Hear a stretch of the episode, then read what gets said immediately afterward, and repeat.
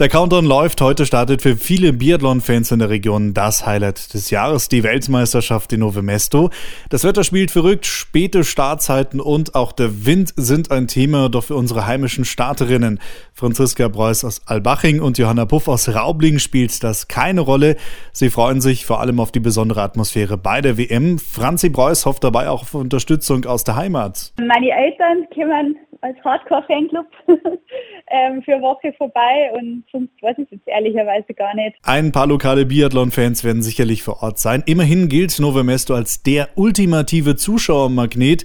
Da herrscht natürlich auch eine ganz besondere Atmosphäre. So macht es natürlich immer mehr Spaß, wenn einfach prinzipiell eine gute Stimmung ist, wenn was los ist und ja, wenn man die Berge raufgeschrien wird, da ja, kann man das nochmal extra Kräfte irgendwie freisetzen, wenn man da so gepusht wird und finde Nove Mesto jetzt von von der Stimmung echt immer cool und bei einer Nachtrennen, das ist auch irgendwie was Spezielles, so im Flutlicht zum Laufen und von dem her freue ich mich da drauf. Franziska Preuß hat ja schon einige WMs erlebt und auch schon einige Medaillen geholt. Für Johanna Puff ist das alles noch Neuland. Sie wurde überraschend nominiert und ist zum ersten Mal bei einer WM mit dabei. Gerade letztes Jahr ist bei mir nicht ganz so gut gelaufen und von dem her ist es dieses Jahr eigentlich habe ich relativ viel Glück und bin richtig happy, wie es so geht. Insgesamt hat der Deutsche Skiverband sechs Damen für die WM nominiert. Franziska Preuß startet heute in der Mixstaffel mit Justus Strelo, Philipp Navrat und Vanessa Vogt.